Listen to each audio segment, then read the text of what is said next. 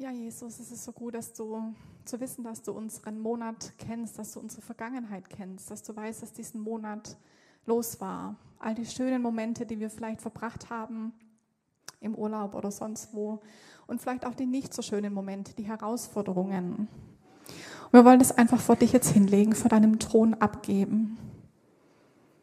Wir sind so dankbar, dass du unsere Zukunft kennst, dass du weißt, was kommen wird, auch im neuen Monat. Und wir beten, dass du uns führst, Heiliger Geist. Dass wir geleitet sind von dir. Dass wir mit deinen Augen sehen. Dass du zu uns sprichst. Dass du uns führst in unserem Alltag. Und du kennst auch unser Heute. Unseren heutigen Tag, in dem wir gerade sind. Du weißt, wie wir hier sitzen und ich bete jetzt für die kommende Zeit auch der Predigt, dass du zu uns sprichst heute Morgen, dass du unsere Herzen aufmachst für das, was du uns zu sagen hast. Amen. Amen. Ja, vielen Dank ans Lobpreisteam. Ähm, ich wollte einfach mal noch sagen, der Joscha hat heute zum ersten Mal Lobpreis geleitet und ich finde, er hat es hammergut gemacht, oder?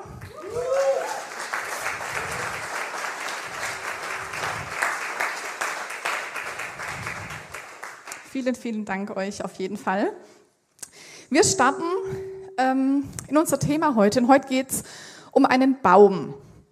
So, ich habe so eine ähnliche Predigt vor ein paar Monaten im IOC mal gemacht, habe ich dafür vorbereitet.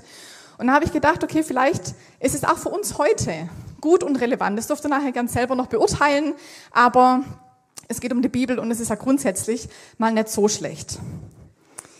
Vor ein paar Tagen, äh, uh, vor ein paar Tagen hat es mal richtig krass gestürmt, zumindest jetzt hier in Rot am See. Und äh, Jens und ich, wir sind vor knapp drei Wochen, so Anfang Mitte August, sind wir umgezogen in eine wunderschöne neue Wohnung hier in Rot am See. Und wir haben eine richtig, richtig schöne und große Terrasse, wo wir jetzt auch schon ein paar Sachen draufgestellt haben. Und als dann dieser Sturm kam, da stand ich drinnen und habe zugeguckt, wie es unsere ganze Terrasse durcheinander gewirbelt hat. So unsere Terrassen-Outdoor-Kissen, die waren kreuz und quer verteilt auf der Terrasse. Die Kerzen, die ich so schön hingestellt habe und dekoriert habe, waren voll mit Wasser. Ähm, und ein Olivenbäumchen, das wir da stehen haben, das hat es einfach quer über die ganze Terrasse geschleudert. So, so ein Sturm hat so richtig Power, habe ich da gedacht. Wenn man so Bäumchen anguckt, die im, im Wind hin und her gepeitscht werden, da ist so richtig eine, eine Macht dahinter, so richtig Power dahinter. Und als ich da so meine Terrasse gesehen habe, das Chaos, das da verursacht wurde, mein Olivenbäumchen, das irgendwo da drüben im Gras liegt, da musste ich denken an einen Baum bei meinen Eltern zu Hause. Neben meinem Elternhaus, da steht eine ganz, ganz große, dicke, alte Linde. So, die ist, die ist fest. Und wenn da so ein Windchen kommt, so ein Sturm kommt, dann hat es, macht es der überhaupt nichts aus. Das hat überhaupt keine Auswirkungen. So vielleicht sieht man es so ein bisschen in, in der Baumkrone, dass es hin und her wedelt. Vielleicht fallen ein paar Blätter runter. Vielleicht, wenn es ein starker Sturm ist, wird auch mal ein Ast abgebrochen. Aber der Baum, der steht, der ist standhaft. Und für mich ist dieses Bild vom Baum was ganz Besonderes, begleitet mich auch schon längere Zeit persönlich. Die Bibel vergleicht uns nämlich auch manchmal mit einem Baum. Die Bibel nutzt ganz oft Bilder, um uns Dinge begreiflicher zu machen. Und ähm, die Bibel spricht von einem Mann, der glaubt. In Jeremia 17, da heißt es, Gesegnet ist der Mann, der auf den Herrn vertraut und dessen Vertrauen der Herr ist. Er wird sein wie ein Baum, der am Wasser gepflanzt ist und am Bach seine Wurzeln ausstreckt und sich nicht fürchtet, wenn die Hitze kommt. Sein Laub ist grün. Im Jahr der Dürre ist er unbekümmert und er hört nicht auf, Frucht zu tragen. Das ist mal ein cooler Baum, oder? Das ist so ein richtiger Traum Baum. Für mich ist es ein total attraktives Bild, auch für unseren Weg mit Jesus, auch für unser Glaubensleben. Wenn wir Jesus kennenlernen, sind wir vielleicht noch ein kleines Bäumchen mit so Mini-Wurzeln, noch nicht so fest verankert und dann dürfen wir wachsen. Wir dürfen geistlich reif werden. Wir dürfen geistlich wachsen, wenn wir mit Jesus laufen. Und der Baum, der hat für mich viele Aspekte, der unser geistliches Leben irgendwie beschreibt. Und ich will hier mal ähm, unseren Traumbaum aufmalen. So, ich wünsche mir, ich hoffe, das funktioniert jetzt. Ich wünsche mir, ah ja, dass wir, dass ich einen starken Stamm habe. Einen Stamm, der über den Weg mit Jesus groß wird, der kräftig wird, an dem sich andere anlehnen können, wo andere auch Halt finden. Ich wünsche mir, dass ich ein Baum bin, der Wurzeln hat. Wir wissen, dass ein standhafter Baum viel mit den Wurzeln zusammenhängt. Wurzeln, die tief sich eingraben, die in gutem Fundament gewurzelt sind. In Kolosser 2, Vers 7 heißt es, wie ein Baum in der Erde, so sollt ihr in Christus fest verwurzelt bleiben. Und nur er soll das Fundament eures Lebens sein. Tiefe Wurzeln in unserem Fundament Jesus. Dann bekommt unser Baum natürlich auch ein paar Äste. Also ihr seht schon, meine künstlerischen Fähigkeiten halten sich in Grenzen. Aber ich gebe mein Bestes. Ich glaube, man kann es nachher hoffentlich erkennen. ähm, dann ein Baum, das haben wir gerade gelesen, der am Wasser gepflanzt ist der am Bach seine Wurzeln ausstreckt, der permanent mit Wasser versorgt ist, der permanent Versorgung erlebt. Und dann gehören zu meinem Baum natürlich auch saftige und grüne Blätter. Die sollen da sein, die zeigen, dass ich ein gesunder Baum bin, dass da Leben ist, ein Blätterdach, unter dem andere Leute vielleicht Schutz und Schatten finden können. Sieht man das gut? Oh ja, das sieht man sehr gut. So, Blätter. Und dann, was natürlich auch nicht fehlen darf, sind Früchte. Ich möchte doch, dass mein Leben irgendwie Frucht trägt. Ich mal hier mal so wunderschöne äh, Äpfel oder so irgendwas dahin.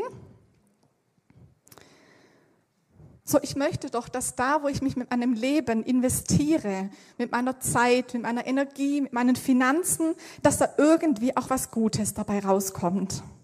In Matthäus 7, Vers 17 heißt es, so trägt jeder gute Baum, trägt gute Früchte. Ein schlechter Baum trägt schlechte Früchte.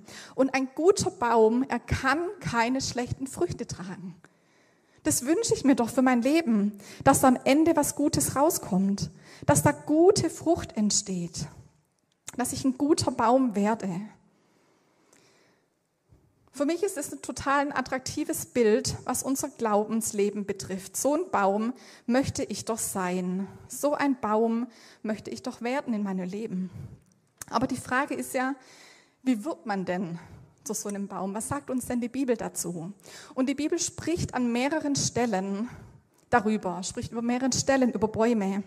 Und eine ganz zentrale und auch bekannte Bibelstelle ist Psalm 1. Ganz bekannter Psalm, weil er zwei verschiedene Lebenswege einander gegenübersteht. Den Weg des Gottlosen und den Weg des Gerechten. Und ich will mit uns zusammen lesen Psalm 1.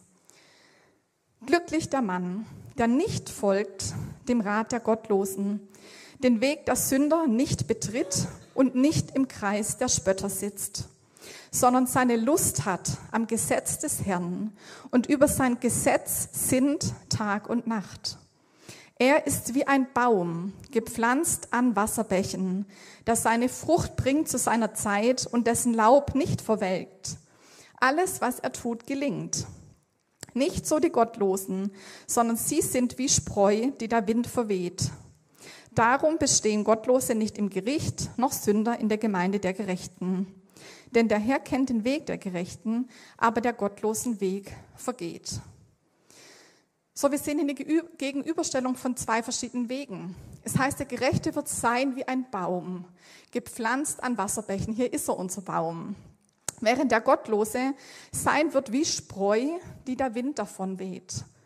So, wenn der Sturm kommt, der Gottlose, den verweht es wie, ähm, wie, wie Spreu, die der Wind davon weht. Einer wird davon geweht, der andere ist gegründet. Und dieser Psalm gibt uns zwei wertvolle Tipps über geistliches Wachstum und da würde ich gerne mit uns heute jetzt eintauchen. In Vers 1 heißt es, glücklich der Mann, der nicht folgt dem Rat der Gottlosen, den Weg der Sünder nicht betritt und nicht im Kreis der Spötter sitzt. Und wir haben in diesem Vers drei ganz zentrale Schlüsselwörter, nämlich die Verben. Es heißt folgen, betreten. Im Hebräischen wird hier eher ein Stehen verwendet, also folgen, stehen und dann sitzen. Und wir sehen, dass hier ist eine, eine Bewegung von, oder eine Entwicklung von der Bewegung zum Stillstand. Das Leben kommt zum Erliegen. Und diese drei Verben, die zeigen uns eine negative Steigerung, wie wir in zwischenmenschlichen Beziehungen ganz schnell in Dinge mit hineingezogen werden können. So erst ist man vielleicht mal nur dabei, man schaut sich vielleicht mal nur so ein bisschen was an, wie andere unterwegs sind, dann betritt man ihren Weg, es wird regelmäßig und man wird in ungute Dinge hineingezogen, die einem nicht gut tun. Und dann fängt man am Ende an, mit ihnen zu sitzen. Man ist befreundet mit den Leuten und was sie tun, tust auch du und wo, du, wo sie zu Hause sind, bist du es auch. Eine Geschichte in der Bibel, die das sehr, sehr gut veranschaulicht, ist von Abraham und von Lot. Die beiden waren gemeinsam unterwegs und Gott hat sie sehr reich gemacht, hat sehr gesegnet, was die beiden gemacht haben. Und die wurden so reich, dass der Abraham irgendwann gesagt hat, hey, wir müssen uns trennen, wir müssen uns das Gebiet irgendwie aufteilen. Ähm, es heißt, dass ihre Habe zu groß war. So, die Arbeiter streiten sich. Es gibt zu viel Hab und Gut. Die Garage ist zu klein für die Autos, die sie haben. Und dann schlägt der Abraham Lot vor und sagt, hey, schau dir das Land an und wähle. Willst du nach links? Gehe ich nach rechts. Willst du in Norden? Gehe ich in den Süden. Und Lot schaut sich das Land an und er entscheidet sich für die Jordanebene. Und in diesem Gebiet waren Städte, die uns bekannt sind, nämlich Sodom und Gomorrah. Das ist das Land, das Lot sich ausgesucht hat. Und dann lesen wir in 1. Mose 13, dass Abraham im Land Kanaan blieb und Lot mit seinen Zelten bis in die Nähe von Sodom zog und seine Zelte dort aufschlug. Die Bewohner Sodoms aber waren sehr böse und sündigten schwer vor dem Herrn. So zuerst wohnt Lot in der Nähe von Sodom. Er hat eine räumliche Distanz, er grenzt sich ab. So, da gehöre ich nicht dazu. Ich bin, ich bin gesegnet von Gott, ich gehöre zu Gott. Und es ist eine Trennung. Und nur ein einziges Kapitel später, in 1. Mose 14, heißt es dann, auch Lot, der Neffe Abrahams, der in Sodom lebte. Nur ein Kapitel später war Lot einer der Einwohner dieser Stadt, von der wir gerade gelesen haben. Die waren böse. Die Stadt, die war schlimm. Und wo Lot vielleicht am Anfang gedacht hat, da will ich nichts zu tun haben, vielleicht ist er dann doch ab und zu mal reingelaufen in die Stadt. So ein bisschen Schaufensterbummel, ein bisschen Eis essen. Und dann, ja, okay, so schlimm ist es hier ja doch nicht. Und plötzlich ist er ein Einwohner dieser Stadt. In 1. Mose 19, fünf Kapitel später, heißt es dann, dass, genau, Gott möchte Sodom und Gomorra vernichten, aber möchte Lot und seine Familie retten. Und er schickt Engel und die Engel kommen dorthin, die Engel erreichen Sodom und Lot saß gerade im Stadttor. Der Engel kommt, Gott will Lot retten, Lot sitzt im Stadttor. Wisst ihr, wer im Stadttor sitzt? Welche Leute sitzen da? Das sind die die Bürgermeister, die Politiker, die Ältesten der Stadt. Lot war plötzlich nicht mehr einfach ein Einwohner dieser Stadt. Er gehörte zu den führenden Leuten. Er gehörte zu den Entscheidungsträgern, die diese Stadt mitgeleitet haben. Lot wurde in diesen Sog mit hineingezogen. Von dieser Abgrenzung, Sodom war böse, Sodom wird schlimm, zum Einwohner, schließlich zum Mitentscheidungsträger in dieser Stadt. Und ich habe gedacht, vielleicht hat sich der Psalmist, als er diesen Psalm geschrieben hat, an diese Geschichte erinnert. Weil es gibt diesen negativen Sog. Die Leute, mit denen du dich umgibst, die prägen dich. Es gibt dieses tolle Zitat, wo es heißt, ähm, zeig mir deine Freunde und ich sag dir, wer du bist.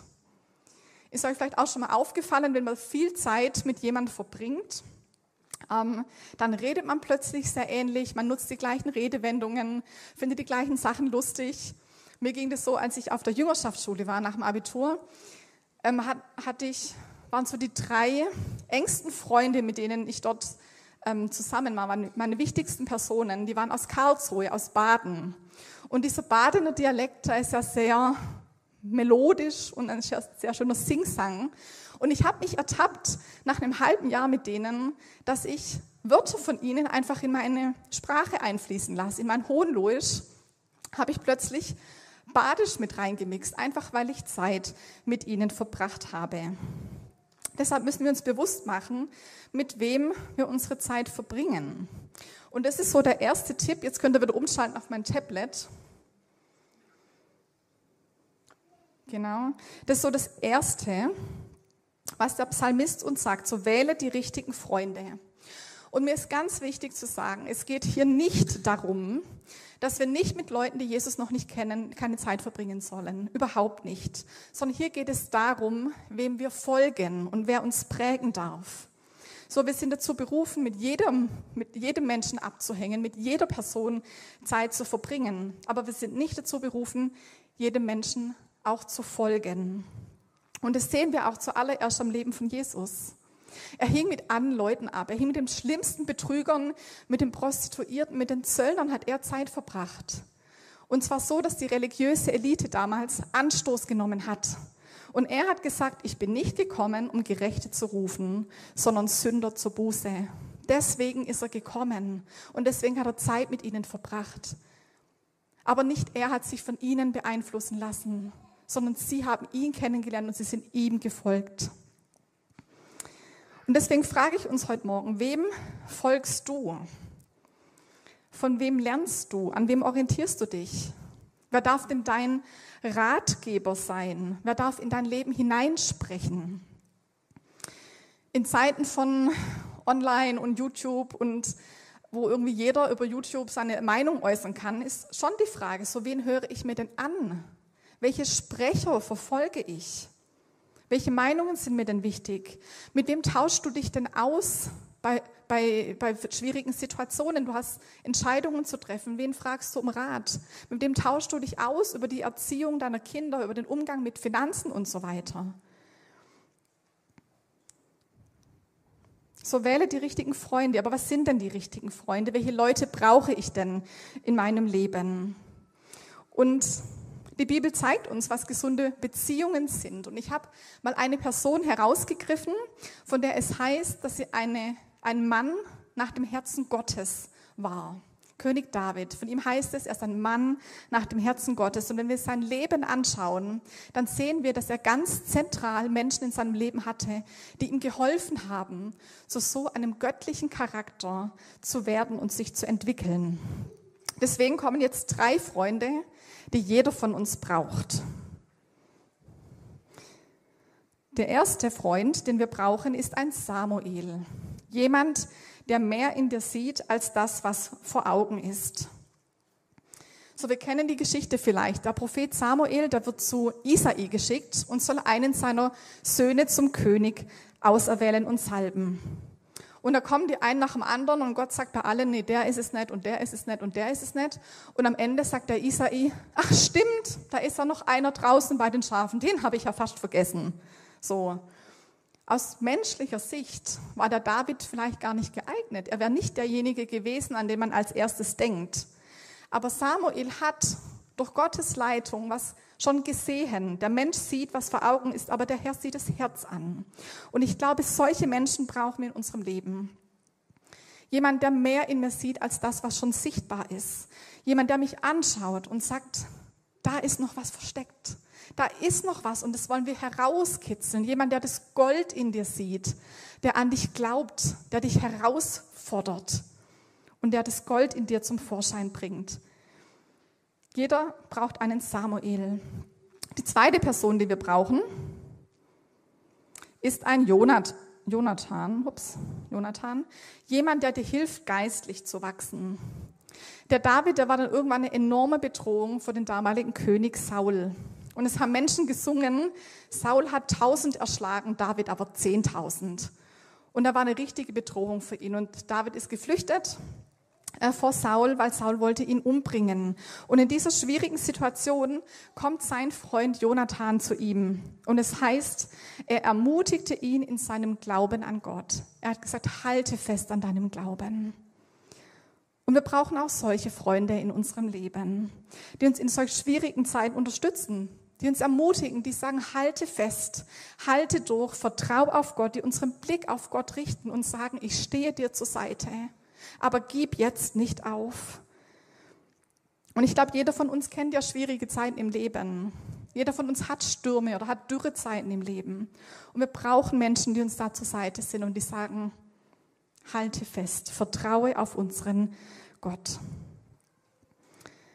So, und die dritte Person, die jeder von uns braucht, ist ein Nathan. Jemand, der dir die Wahrheit sagt. König David hat sich, hat sich schwer versündigt. Er hat Ehebruch begangen mit einer verheirateten Frau, mit der Bathseba, und hat dann dafür gesorgt, dass ihr Mann umgebracht wird, dass ihr Mann tot wird. Und dann kommt kommt Nathan zu David und erzählt ihm eine Geschichte von zwei Männern. Und er sagt, da war ein reicher Mann und es war ein armer Mann. Und dieser reiche Mann, der geht zu dem armen Mann und nimmt ihm einfach sein einziges Lamm, das dieser Mann besitzt, nimmt ihm einfach weg. Und David hört diese Geschichte und er sagt, er wird, er wird wütend und sagt, wer sowas tut, verdient den Tod. Und Nathan sagt einfach, David, du bist es. Du bist dieser reiche Mann. Er öffnet ihm die Augen für seine Sünde, für die Schuld, die er auf sich geladen hat. Nathan hat David so sehr geliebt, dass er ihn nicht lassen wollte in seiner Schuld und in seiner Sünde. Und er war ganz ehrlich und hat ihm seine Fehler vor Augen geführt. Und wisst ihr, auch solche Leute brauchen wir in unserem Leben, die eben nicht die Augen zudrücken, sondern Dinge auch klar ansprechen und klar benennen. Menschen, die uns so sehr lieben und das Beste für uns wollen, dass sie sagen, ich werde Dinge ansprechen, dass sie nicht ihren Mund halten, sondern uns mit der Wahrheit konfrontieren in Liebe, aus Liebe und in Liebe. Hat dir schon mal jemand gesagt, hey, das und das in deinem Leben, das sehe ich und das ist ehrlich gesagt nicht so ganz göttlich und nicht so ganz gut? Hey, das ist schmerzhaft. Das kann richtig schmerzhaft sein. Aber es ist so, so wichtig, um dass wir weiter wachsen, an unserem Charakter arbeiten. So gute, gesunde christliche Freundschaften sind essentiell, haben wir gesehen im ersten Vers. Das alleine reicht aber nicht, sagt der Psalmist, sondern er schreibt von einer zweiten Sache, die wichtig ist. Nämlich den richtigen Kompass zu haben, das ist das Wort Gottes. In Vers 2 heißt es, sondern seine Lust hat am Gesetz des Herrn und über sein Gesetz sind Tag und Nacht. Ich weiß nicht, ob ihr schon mal mit einem falschen Kompass unterwegs wart, aber wenn ihr einen falschen Kompass habt, der wird uns immer an einen falschen Ort führen. Da können wir noch so gerne am richtigen Ort ankommen wollen. Wenn wir einen falschen Kompass haben, der falsch eingestellt ist, er wird uns wo Falsches hinführen. Vor einigen Jahren keine Ahnung, ob es vielleicht sogar schon zehn Jahre her ist, war ich Feierabendmitarbeiter. Und wir sind zur MIA, zur Jugendleiterkonferenz gefahren vom Mülheimer Verband und es war in Bremen. Und für uns war das damals eine richtig weite Reise. Und wir Mitarbeiter sind da hochgefahren und wir hatten ein Mädelsauto. Mädelstrip, vier oder fünf Frauen, kleines Auto reingequetscht und losgefahren. Und mal ganz ehrlich, wenn man so nach Bremen fährt, es ist eigentlich nicht so schwierig. Ja, also man fährt auf die A7, und dann fährt man einfach durch ganz Deutschland einmal hoch und bleibt immer auf der A7. Das ist jetzt nicht so schwierig. Könnte man denken. Wir haben unser Navi angemacht, haben das eingegeben, Paulus Gemeinde Bremen. Und irgendwann, wir sind gefahren und ich saß am Steuer. Irgendwann hat er mich von der Autobahn runtergeleitet. Und ich bin gefahren und gefahren. Irgendwann denke ich, hey, ist doch komisch, es steht nirgendwo Bremen angeschrieben. So, keine Ahnung. Und dann habe ich zu den anderen gesagt, könnt ihr mal auf der Karte gucken? Dann haben alle gesagt, wie liest man eine Karte? Ich gesagt, okay. Dann haben wir angehalten, haben wirklich gemerkt, wir sind falsch. Das Navi, keine Ahnung, was da schiefgegangen ist, hat uns in den falschen Weg geführt. Sind wir umgedreht, war alles kein Problem, wir sind trotzdem noch pünktlich gewesen. Aber wenn wir, unsere Absichten können so gut sein, wie sie wollen. Wenn mein Kompass falsch eingestellt ist, Komme ich am falschen Ziel an? Und die Frage ist so, was ist der Kompass in deinem Leben? Also ich verkünstel mich hier total heute, ihr seht es. So, das soll ein Kompass sein. Was ist der Kompass in deinem Leben? Weil was die Bibel möchte, ist, dass wir den Kompass haben und das ist das Wort Gottes und nichts anderes.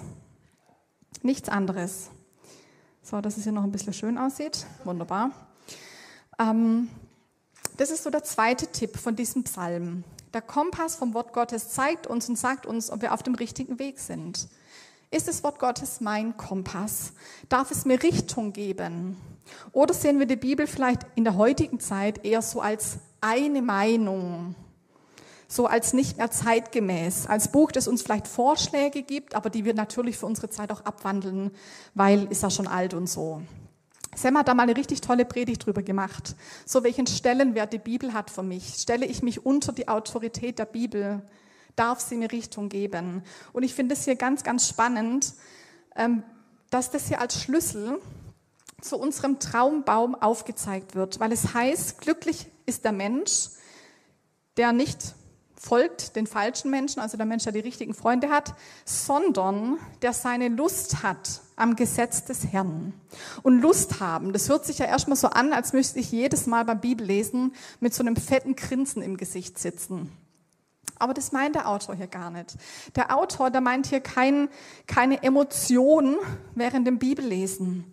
Der meint nicht, dass ich jeden Tag beim Bibellesen eine Party feiere und es kaum erwarten kann, am nächsten Tag weiterzulesen. Also solche Phasen gibt es sicherlich auch beim Bibellesen. Aber wenn wir mal ganz ehrlich sind, kann man vorstellen, viele von uns kennen das, dass Bibellesen manchmal auch eine Disziplin bedeutet, dass es eine Entscheidung bedeutet. Wir lesen dieses Jahr ja einmal ganz durch die Bibel mit unserem Ecclesia Bibelleseplan. Und ich weiß jetzt nicht, wer von euch noch am Start ist. Ich frage das jetzt auch nicht ab, keine Sorge. Aber Fakt ist, die Bibel hat 1189 Kapitel. Das sind pro Tag 3,25. Und es gibt Tage, da freut man sich vielleicht total drauf. Vielleicht, wenn man durch die Evangelien liest oder die Apostelgeschichte, weil das so spannend ist, was die damals erlebt haben. Und da gibt es vielleicht auch Tage, das ist eher ein bisschen mühsamer. Im Moment sind wir so bei den Chroniken angekommen. Ja, okay, dann lese ich halt wieder drei Kapitel Namensregister oder solche Sachen ist vielleicht anstrengender. Das sind vielleicht eher Tage, wo man sich mal überwinden muss, wo man sich entscheiden muss zu sagen, und ich lese das heute. Vielleicht auch zu sagen, oh, wenn ich heute nicht lese, meine 3,25, dann habe ich morgen ja 6,5 und so weiter. Ja? Der Psalmist meint kein, keine Emotion, sondern sein Lust haben, was er hier schreibt, ähm, das meint ein ein Ich will wissen, was Gottes Meinung über dies und das in meinem Leben ist. Es meint ein Verlangen nach dem Gesetz des Herrn, ein Verlangen in mir zu, zu wissen, wie schaut Gottes Meinung aus? Was hat er zu sagen? Was sagt er zum Thema Umgang miteinander? Was sagt er zum Thema Finanzen? Was sagt er zum Thema Partnerschaft und Ehe? So, es ist mein Wille, es ist mein Verlangen, seinen Willen zu erkennen. Und dann heißt es weiter, und der über sein Gesetz sind Tag und Nacht. Und da sitzt man vielleicht hier und sagt, ja, wie soll das denn gehen? Wie soll ich den Tag und Nacht darüber nachdenken? Ich habe einen Alltag, ich habe was zu tun. Ich kann nicht den ganzen Tag vor meiner Bibel sitzen. Und auch da würde ich sagen, das meint der Autor nicht, sondern er meint zu sagen, ich will den Willen Gottes erkennen und dann will ich es auch, will ich wissen, wie ich es umsetzen kann, was es mit mir praktisch zu tun hat. Weil die Bibel ist nicht dazu da, dass wir alle die besten Theologen der Welt werden, sondern die Bibel ist dazu da, dass es praktisch wird. Das hat mit meinem Leben zu tun. Und hier ist ein ganz interessantes Wort, dieses Nachsinnen. Heißt im Hebräischen Hagar. Schreibe ich hier mal noch dazu. Hagar. Und Hagar meint ein Nachdenken, ein sich damit beschäftigen die Worte der Bibel laut oder in Gedanken mir aufzusagen und meine Aufmerksamkeit so darauf zu fokussieren, dass sie ein Teil von mir werden. Hagar meint ein, ich verinnerliche etwas. Sie wird, es wird ein Teil von mir. Also es geht nicht darum, dass wir die Texte so schnell wie möglich irgendwie durchlesen. Und manchmal lesen wir Texte vielleicht einfach nur, damit sie gelesen sind. Aber Hagar meint ein, ich lese es, ich denke darüber nach und ich nehme es auf in mein Leben. Es wirklich in mir aufzunehmen. Zum Beispiel, wir sollen den Schwachen helfen. Dann zu überlegen, wie kann ich das denn machen? Wer ist denn ein Schwacher in meinem Umfeld, auf meiner Arbeitsstelle, in unserer Gesellschaft? Wo gibt es da Schwache? Wie kann ich am besten helfen? Wie kann ich mich für sie einsetzen? Oder zu sagen, oh, ich habe hab gelesen, ich soll vergeben. Wie, wie geht es denn? Wie sieht es denn aus? Ja, hilf mir dabei zu vergeben. Hilf mir dabei herauszufinden, wie ich das leben kann. Hagar ist echt ein tiefes Wort, ein Verinnerlichen. Und auch hier will ich uns fragen, so wann hast du das letzte Mal so vor einem Text gesessen? Wann hast du dir das letzte Mal Zeit genommen, dass ein Text wirklich so zu dir sprechen kann? Dass er dich so bewegen kann? Wann durfte dich mal ein Text das letzte Mal so richtig umtreiben? Zu sagen, hier lese ich was, das sehe ich in meinem Leben noch nicht, aber wie kann es denn Realität werden? Hagar meint ein Nachdenken, was es mit mir zu tun hat, wie ich es umsetzen kann. Also ich will Gottes Willen erkennen und dann will ich es praktisch werden lassen. Das ist der Kompass. Und jetzt haben wir zwei Sachen angeguckt. Wir haben einmal die richtigen Freunde und wir haben einmal unseren Kompass des Wortes Gottes. Was passiert, wenn wir diese beiden Dinge haben? Jetzt kommen wir nämlich zu unserem Baum. Das heißt, der wird sein wie ein Baum, gepflanzt an Wasserbächen, der seine Frucht bringt zu seiner Zeit und dessen Laub nicht verwelkt. Alles, was er tut, gelingt. Jetzt sind wir bei unserem Traumbaum angekommen. Und hier gehen drei Verheißungen mit, die diesen Baum charakterisieren. Er wird seine Frucht bringen zur rechten Zeit. Und so ist es auch bei uns im geistlichen Leben. Wir sind manchmal vielleicht ungeduldig, wir wollen schnell Ergebnisse sehen, wir sollen, wollen schnell Früchte sehen und es geht uns zu langsam. Dann fangen wir vielleicht noch an, selber irgendwie mit nachzuhelfen oder wir werden entmutigt und enttäuscht, wenn Dinge nicht so schnell eintreten, wie ich das möchte. Aber eine Frucht, und das wissen wir alle, die braucht Zeit, um zu reifen. Die ist nicht zack einfach da, sondern es ist ein Prozess bis so ein, bis, bis so ein Apfel groß wird, bis so ein Apfel reif wird. Wir waren jetzt vor kurzem in der Toskana im Urlaub und da war vor unserem, vor unserer Ferienwohnung gab es einen Feigenbaum.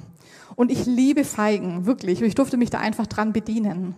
Und da, da hingen ganz, ganz, ganz viele Feigen dran, aber die meisten waren noch nicht reif. Dieser Baum, der hatte ganz viele Früchte, aber die waren noch nicht fertig. Eine Frucht braucht Zeit zum Wachsen und zum Reifen. Dann heißt es, sein Laub wird nicht verwelken, seine Blätter sind immer grün und die tragen Leben, weil er am Wasser angeschlossen ist, weil er seine Wurzeln zum Bach hin ausstreckt. Er ist permanent versorgt mit Wasser. Er ist angedockt an die Quelle des Lebens. Wisst ihr, und ich glaube, jeder von uns bekommt Stürme ab im Leben. Für jeden von uns gibt es Dürrezeiten, wo die Sonne so richtig heftig draufknallt, wo die Sonne uns kaputt machen will, wo die Hitze kommt, die unserem Glauben zum Verdorren bringen will.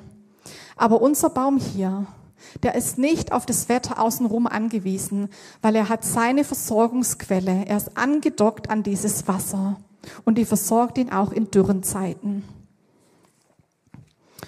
Und dann steht als drittes noch, alles, was er tut, gelingt. Hey, das ist natürlich eine steile Aussage, oder? Also, ich kenne einige Leute, die, wo ich so denke, na ja, die orientieren sich nicht unbedingt am Wort Gottes als Kompass und trotzdem scheint ihnen um einiges mehr zu gelingen, offenbar in ihrem Leben. Aber wir sehen in der Bibel, dass viele Leute, von denen, ähm, mit denen Gott Geschichte geschrieben hat, dass die einiges durchmachen mussten. Denen ging es nicht immer prickelt. Die haben Tiefen erlebt, die haben Fehler gemacht, die mussten durch Herausforderungen gehen. Die Bibel sagt uns eben nicht, dass uns unser Leben immer einfach ist, aber dass uns alles irgendwie zum Besten dienen wird. Alles, was er tut, gelingt heißt es. Und ich habe mich noch gefragt, dieses Gelingen und Erfolg, was bedeutet es denn? Wie misst Gott denn Erfolg und Gelingen? Und wenn ich in der Welt gucke, Erfolg wird oft gleichgesetzt mit Karriere, mit Geld, mit Ansehen oder mit einem Status, den ich mir irgendwie erarbeitet und erreicht habe. Aber was ist denn Erfolg bei Gott? Was sagt er denn zu uns, wenn wir unser Leben gestalten sollen? Und da finde ich nirgends solche Sätze. Da finde ich eher Sätze wie sammelt euch Schätze im Himmel. Und das Gebot, das er uns gibt, wo er sagt, an dem orientiert euch. Das heißt, liebt Gott und liebt Menschen. So, und ich glaube, dass Gott ein gelungenes Leben anders misst, wie wir das vielleicht manchmal bewerten würden. Und ich bin zutiefst davon überzeugt, dass Gott will, dass dein Leben gelingt. Was aber eben nicht heißt, dass er alle unsere Wünsche erfüllt oder uns keine Hitze- und Dürrezeiten begegnen. Ja, was lernen wir von unserem Psalm 1 über unseren Traumbaum, über unser geistliches Wachstum? Und ich würde das zusammenfassen und sagen, wenn das Wort Gottes und gesunde Freundschaften in meinem Leben zentral sind, dann habe ich alles, um im Sturm standhaft zu sein. Zwei Punkte, die elementar sind auf unserem Weg und die ich uns heute mitgeben will. So halte fest am Wort Gottes. Wende dich ihm immer wieder zu mit Hagar, dieses Verinnerlichen und lass das Wort Gottes dein Kompass sein, der dir Richtung gibt. Und als zweites, suche nach guten und gesunden Beziehungen in deinem Leben. Lass Raum für einen Samuel, lass Raum für einen Jonathan und auch für einen Nathan, der vielleicht auch ein bisschen unbequem ist. Und vielleicht ist auch dran zu sagen, ich bitte Gott, dass er mir solche Menschen in mein Leben ganz bewusst hineinstellt. Wenn das Wort Gottes und gesunde Freundschaften in meinem Leben zentral sind, werde ich alles haben, um im Sturm standhaft zu sein. Amen.